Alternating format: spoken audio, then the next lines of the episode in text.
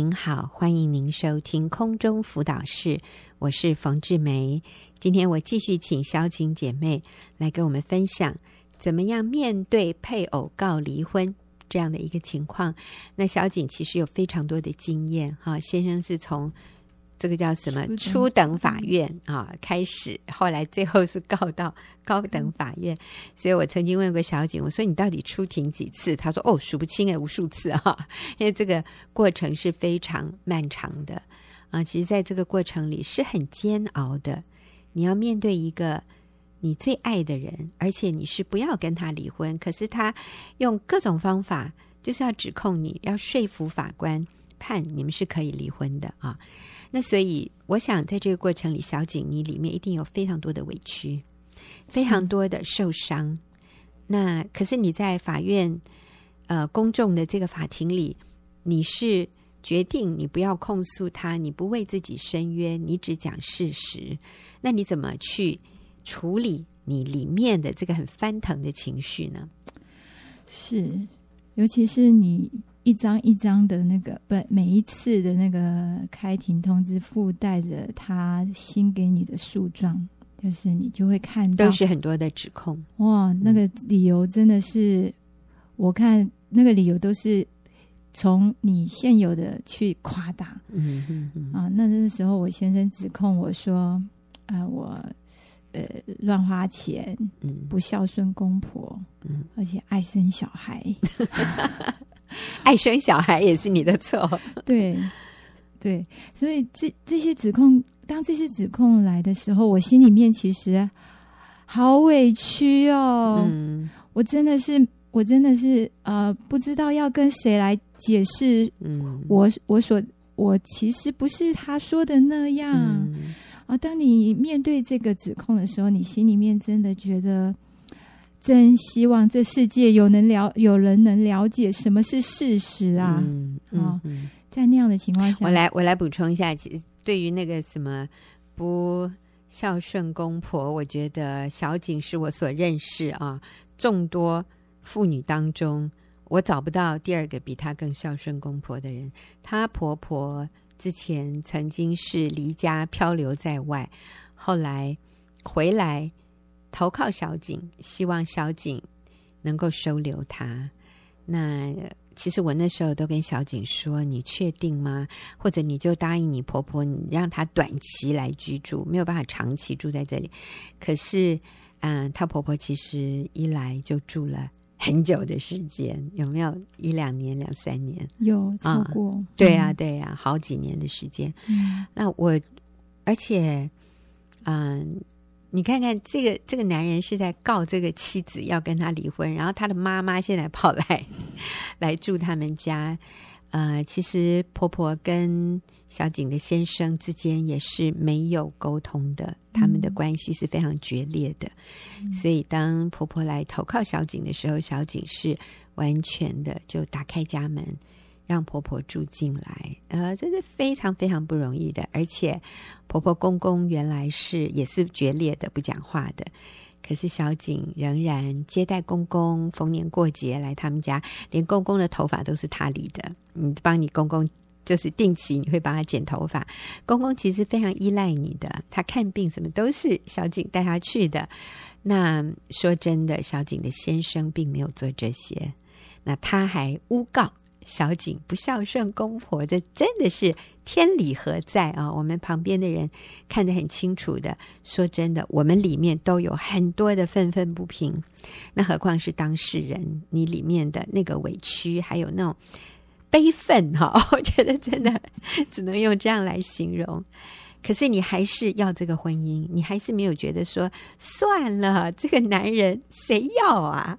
你以为你那么 了不起啊？我也没有想要要你哦，但是小景都没有这样的这样的意念啊！我觉得你实在太厉害了。好，你怎么去面对内在的？你刚刚说的，哈、哦，这实在是太离谱了。我都我都禁不住要替你 讲几句教区的话。嗯，我觉得上帝在这件事情上教我谦卑。嗯，哈，我先生在呃。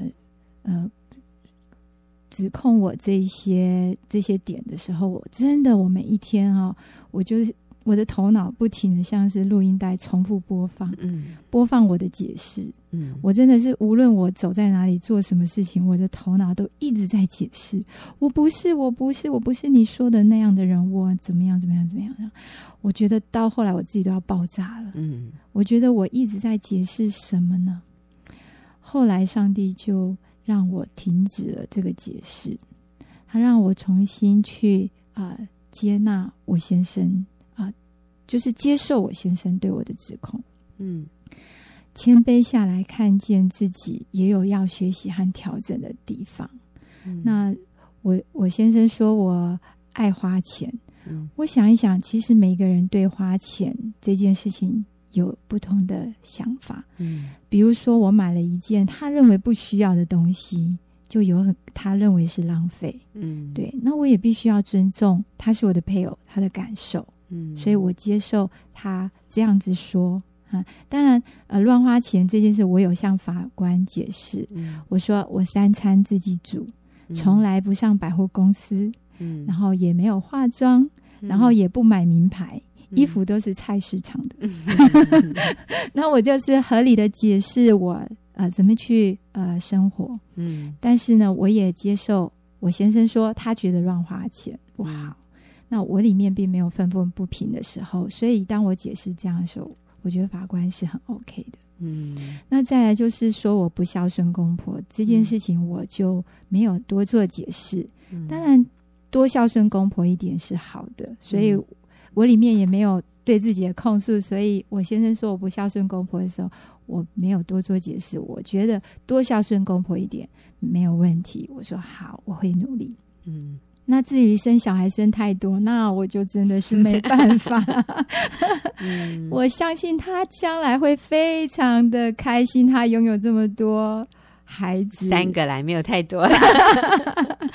对啊，真的，现在如果再叫我再生一个，我都觉得好啊，老公快点回来吧。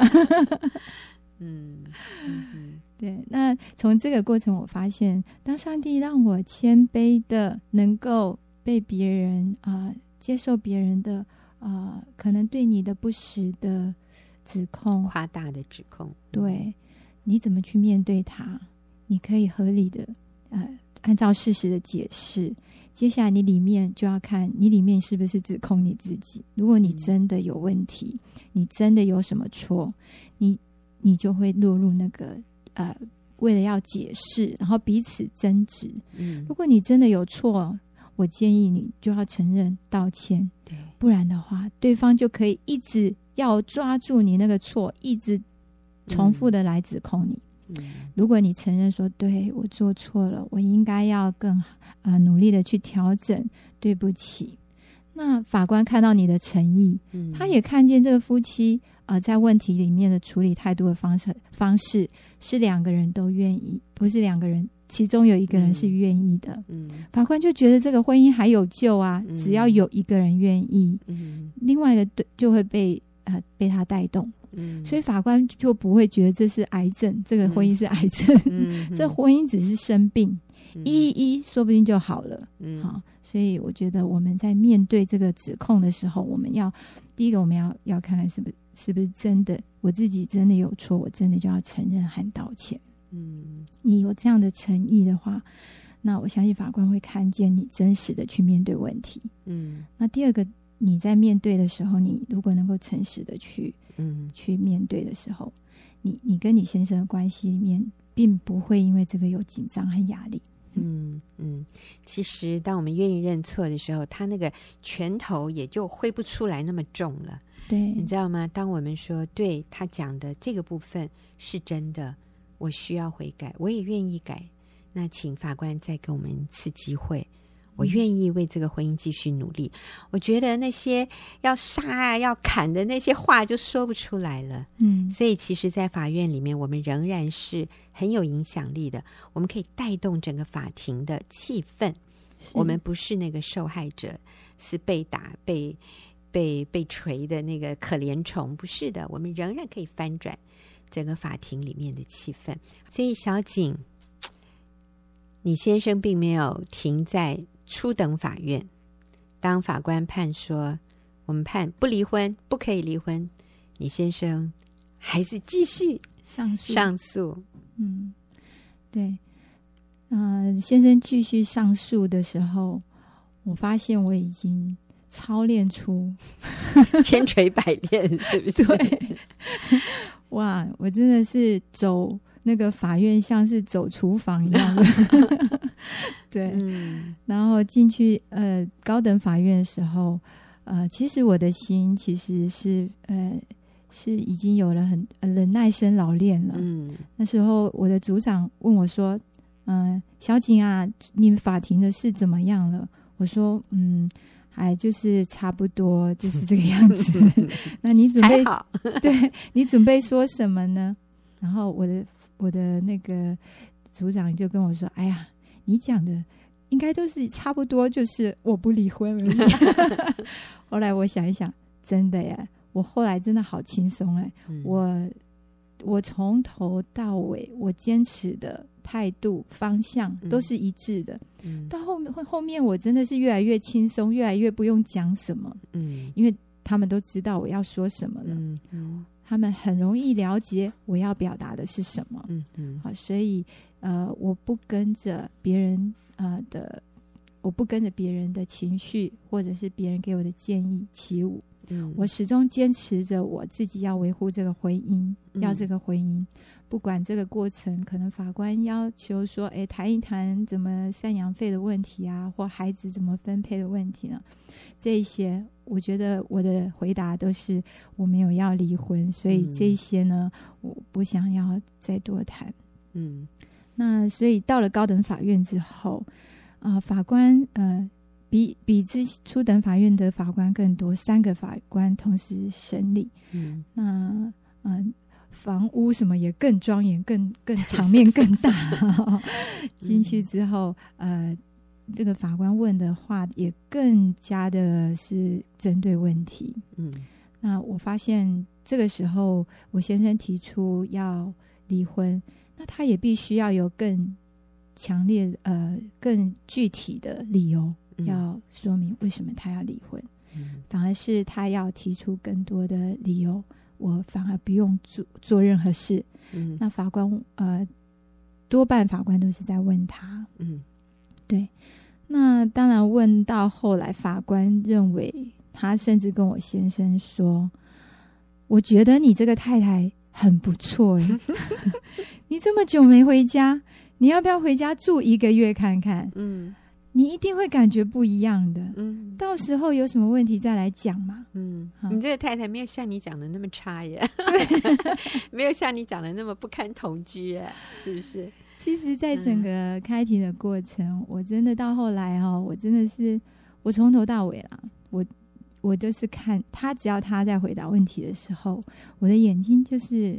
仰慕的看着他，就是温柔的看着他，然后专心的听他讲。嗯，然后法官讲的时候，我也专心的听着法官，看着法官讲。嗯，我觉得我里面毫无惧怕，嗯，因为我里面带。带着神的平安，我知道说我没有办法掌握这个法庭这个法官的决定，嗯、但是在法官之上是上帝这个权柄啊，更高的权柄在决定着我们未来的命运。嗯，所以我根本不用担心，我也不用呃要去说服法官，法官呃要站在我的立场或什么，嗯、我始终就是平稳的态度去面对，因为你相信神掌权。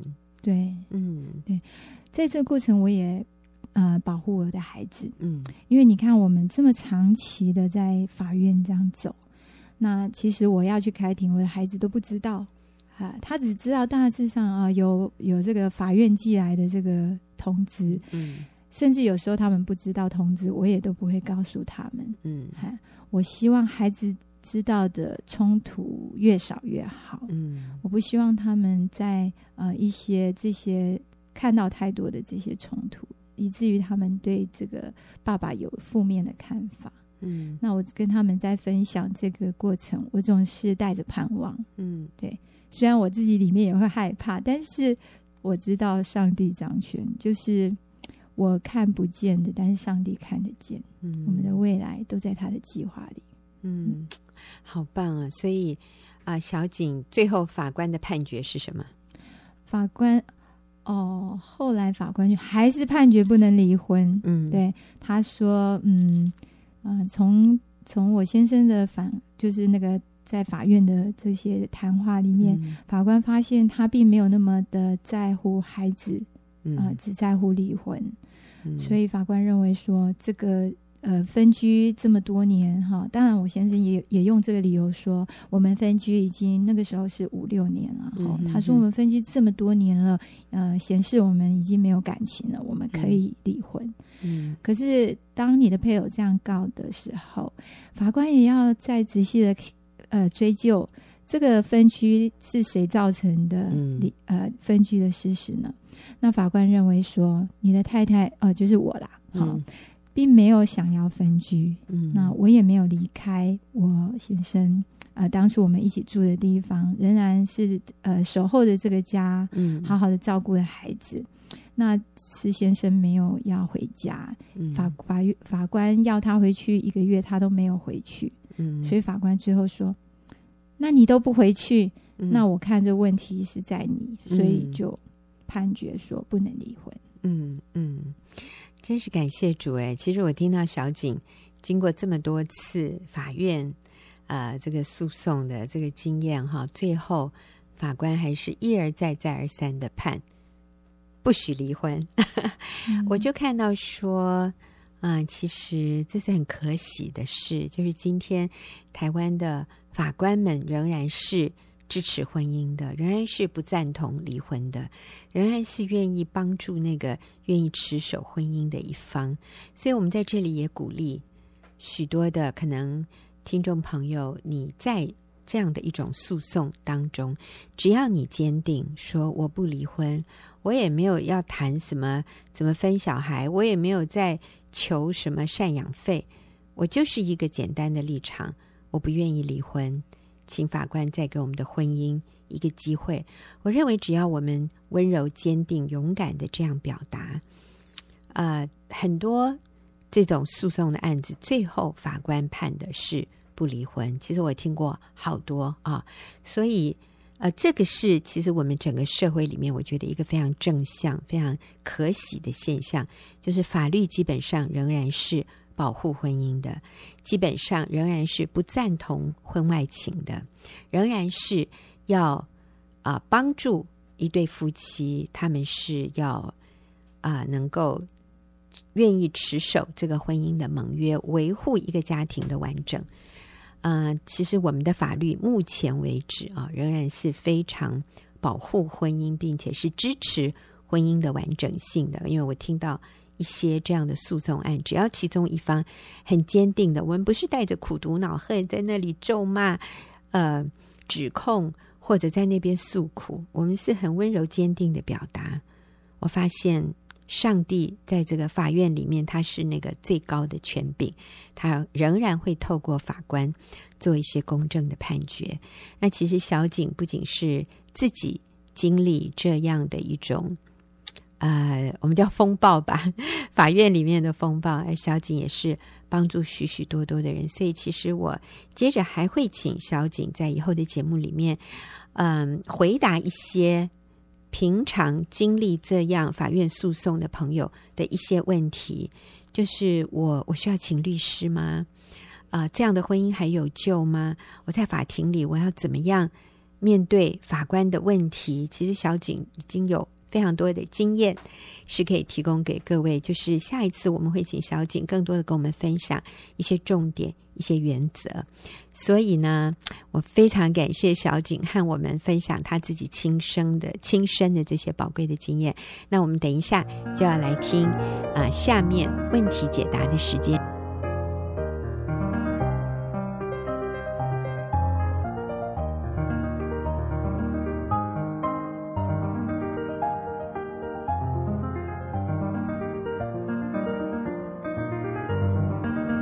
在我们问题解答的这个部分，今天我还是请到玉英跟我们一起来回答问题。今天回答的这个问题，哈，他的问题很短，嗯，可是哇，这里面的内容很多。他说：“如果先生已经在外面有了私生子，我们有三个小孩，我还不能离婚吗？” 好，我再重复一遍：如果先生已经在外面有了私生子，我们有三个小孩，我还不能离婚吗？嗯，哦，他的意思是，他有了私生子，我们就应该可以离婚了。哦，好，玉英你怎么说呢？嗯。我想，我们真的都要回到盟约的里面。嗯啊、嗯呃，在圣经里头，只有两种盟约的关系，嗯、一个就是我们与主耶稣基督的关系，人与神之间的盟约，对，我们与神的盟约。第二个就是我们的夫妻关系是盟约。嗯、那在孩子未成年的里面，我们跟配偶的这个啊、呃、婚姻关系里边，还有孩子未成年的那个盟约是附带在。里面，嗯，而我们孩子成年之后，他就要去建立属于他的另外一个家庭，嗯，他要去跟别人建立一个婚姻的盟约关系，嗯、对。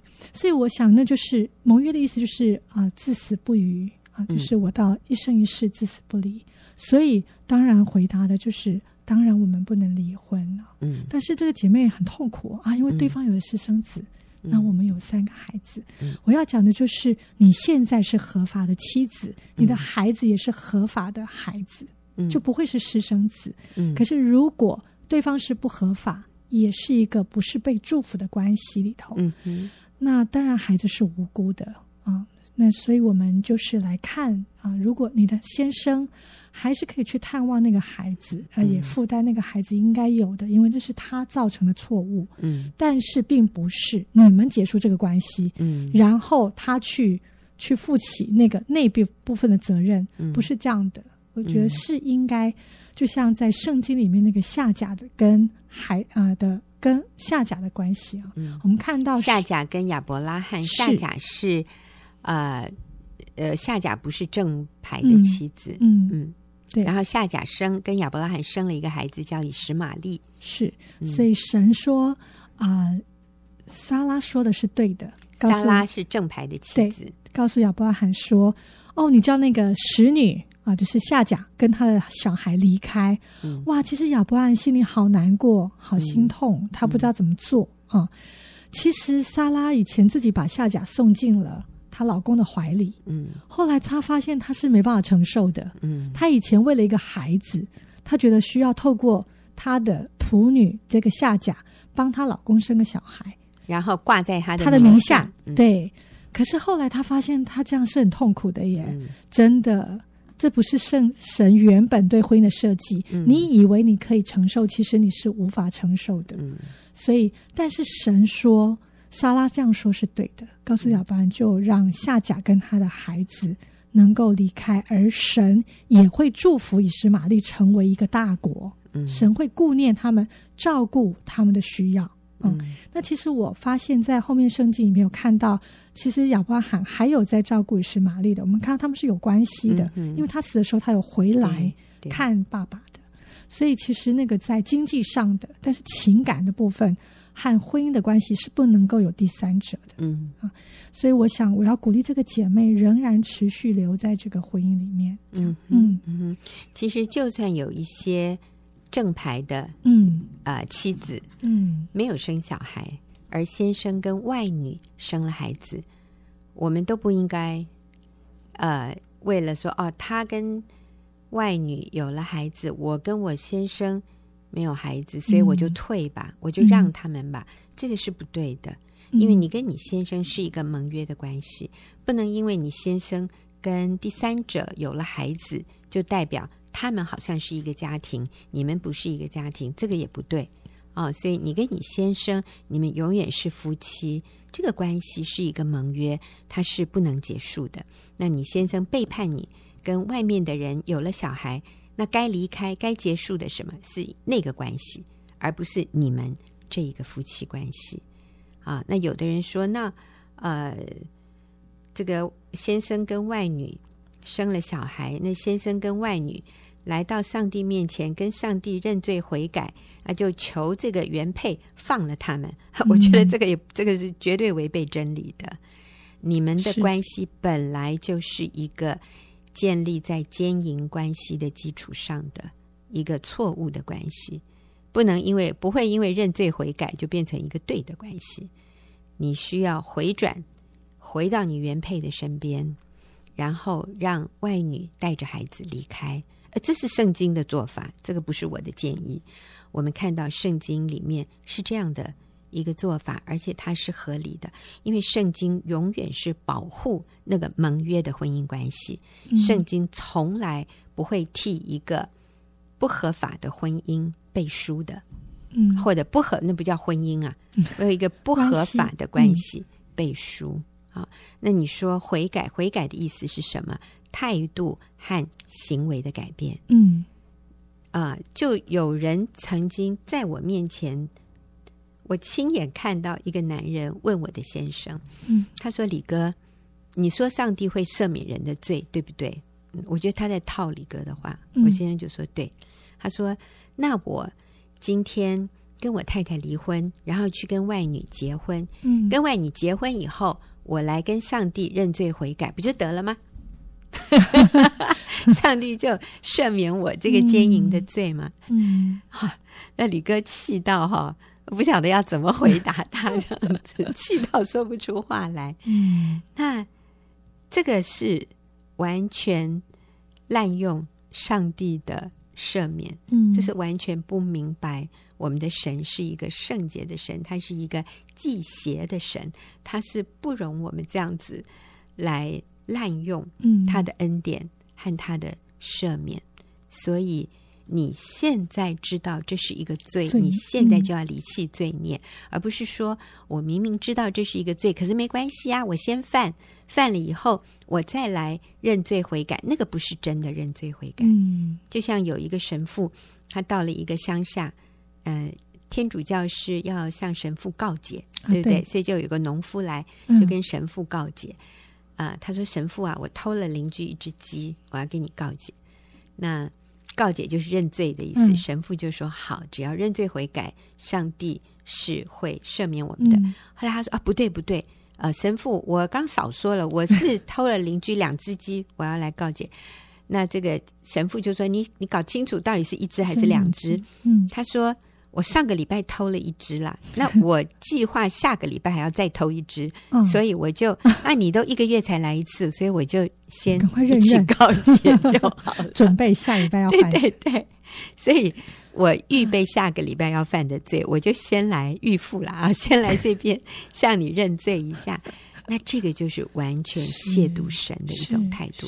这个是表面认错，但是心里面没有悔改。嗯、这个不是真实的认罪悔改。这个，哎呀，这个是这是惹神愤怒的。所以我们不要误解，以为上帝是。这么可以被我们玩弄，嗯啊，圣圣经里面说神是轻慢不得的，我们不要做这样的事。所以，如果你今天是在最终，你今天就来悔改。那我们对这位姐妹说，这个跟你有几个小孩无关。你有三个，所以其实你的筹码更多哈。但是我们要回答这样的问题的时候，我们都要分清楚，这个跟你有几个小孩是无关的。就算你今天说我先生在外面有了私生子，我们没有小孩，我还不能离婚吗？我都要说、嗯、no。这个我们就是看你是跟谁立的盟约，这个盟约关系就是我们要一生守住的，而这是上帝所看重的，人与人之间所能够。立下的最神圣的一个约定，就是婚姻的盟约。嗯，所以不管对方怎么毁约，我们要持守在这个盟约里。那这个不是一件苦的差事，这个是对你最蒙福，也对你的孩子最蒙福，并且对你的先生最好的。你先生需要的是结束跟外女的关系，而不是结束跟你的关系。玉英，你还有什么要鼓励这位姐妹的？嗯。嗯我还要谈到，就是其实离婚对孩子们的伤害真的很大。嗯嗯，我要重点就是有一个，最近我接到一些啊、呃、分享，让我好感动哦。就是有一对夫妻，他们去分享在主日信息、嗯、会后，有一些学生就有一些回应，嗯、我们来听听，来听听他们的回应是些什么。这些是大学生，对，让我好感动。啊、其中有一个大学生说。听到爸爸会为自己的错跟孩子道歉，因为这个讲员讲到他过去是一个，他也是一个再婚的关系里面，他为他的这个再婚跟他的孩子道歉。嗯，说他当时很前妻。前妻的孩子道歉，嗯、因为他不明白真理，所以他离了婚，离了婚又再婚，再婚让这个大儿子受到很大的伤害。是，所以，所以这个爸爸跟孩子道歉。哦，对，就是这个故事。嗯，那这个大学生说，他就流下眼泪，他就想到他爸爸从来没有为他伤害过他的事跟他道歉。嗯，他说他原本不想饶恕爸爸。可是今天晚上，他想要跟爸爸修复关系。嗯嗯，还有一个就说，我跟我爸爸妈妈，我爸爸跟我妈妈从我很小的时候就离离婚。嗯，刚开始我觉得很酷。嗯，但是渐渐长大之后，我发现我好需要他们的关爱。嗯，爸爸亲自抚养我，而妈妈离开了。跟妈妈的关系很疏远，嗯、但我好渴望能够再他们可以再复合。哦，是。今天啊、呃，参加完这个聚会，他跟妈妈会聚餐，嗯、他打算拥抱妈妈，嗯，亲她的脸颊，表达他对她的爱。嗯嗯嗯嗯。第三个就是说，呃，他觉得他你就按照他的读出来，好，就我都没有关系。好啊、呃，第三个是说。在台下啊，我一直觉得我的出生是错误。嗯，我认为父母离婚是因为我的缘故。嗯，今天我很感动，嗯，我不断的流眼泪。嗯，第五个孩子说，我的父亲从小就很爱我们，但在高中时他在大陆外遇了。嗯，那时我落在谷底里，需要长期吃忧郁症的药，好几年一直走不出来。直到认识耶稣，我渐渐好许多。今天听到讲员说他要为过去自己不敬重丈夫来悔改，让我想到我跟我妈妈，嗯，似乎也不尊重我爸爸。嗯，妈妈很强势，这提醒我，我应该为这件事代替妈妈跟爸爸道歉。我想帮妈妈跟爸爸和好。是，啊，呃，然后接着就是这对夫妻也在一个短宣暑假的短宣里面接触了几个。孩子啊，其中两个让他们感触非常的深。嗯、他说：“我们讲的这对夫妻就是蒋元夫妇了，是是蒋元夫妇他们的分享啊，就是有一个啊、呃、大学生常常把自己关在浴室跟厕所，需要童工照顾。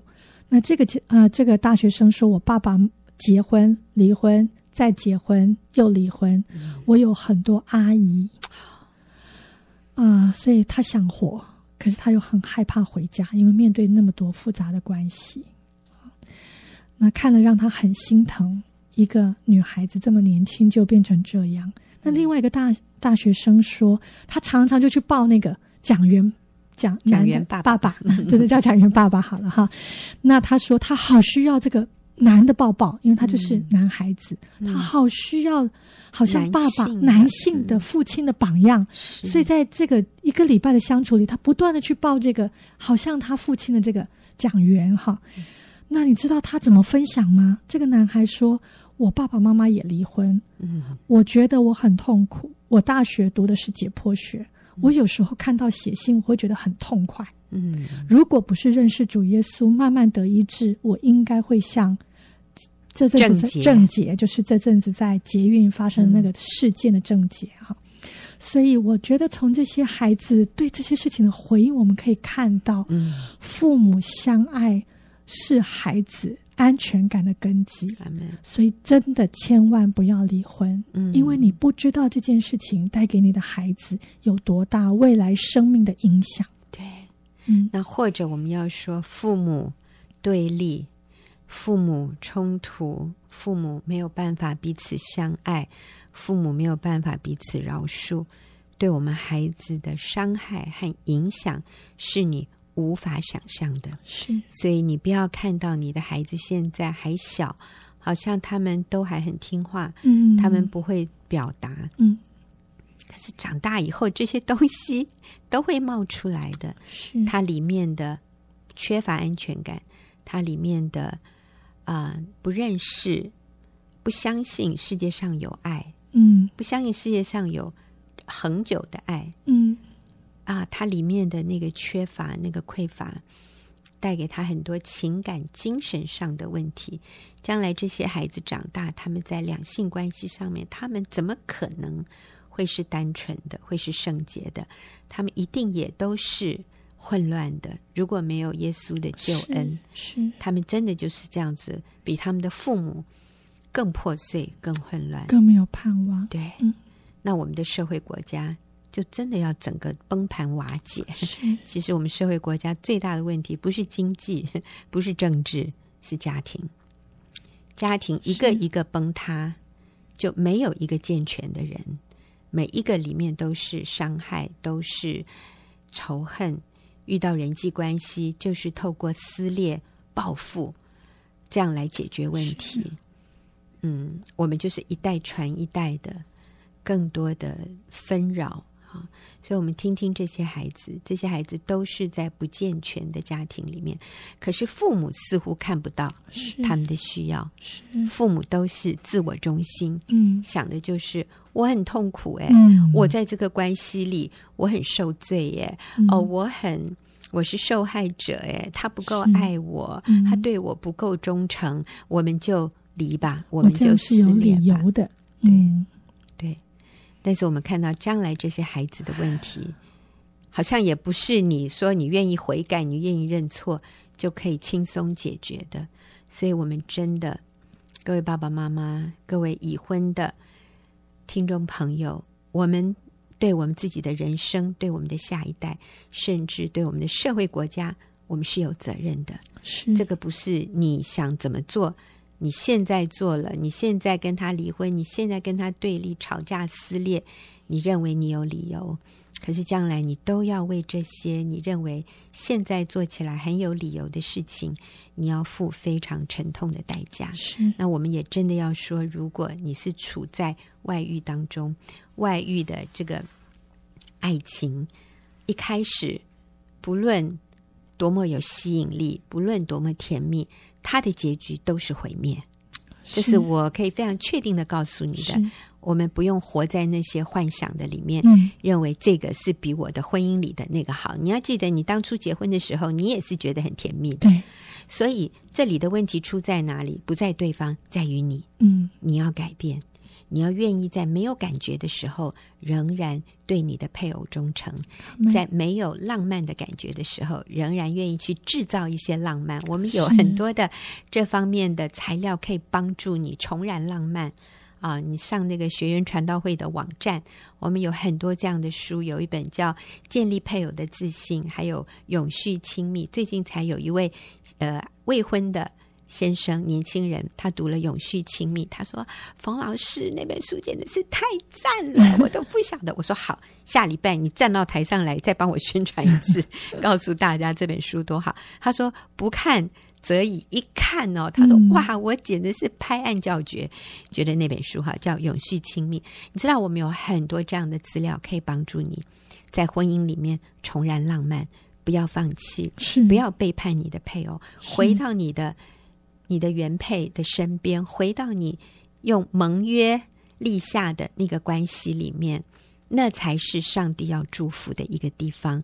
所以悬崖勒马，回头是岸，回家好好的爱你的配偶，爱你的孩子，这才是美满幸福人生的关键。好，我们也谢谢听众朋友的收听，谢谢玉英的回答，我们下个礼拜。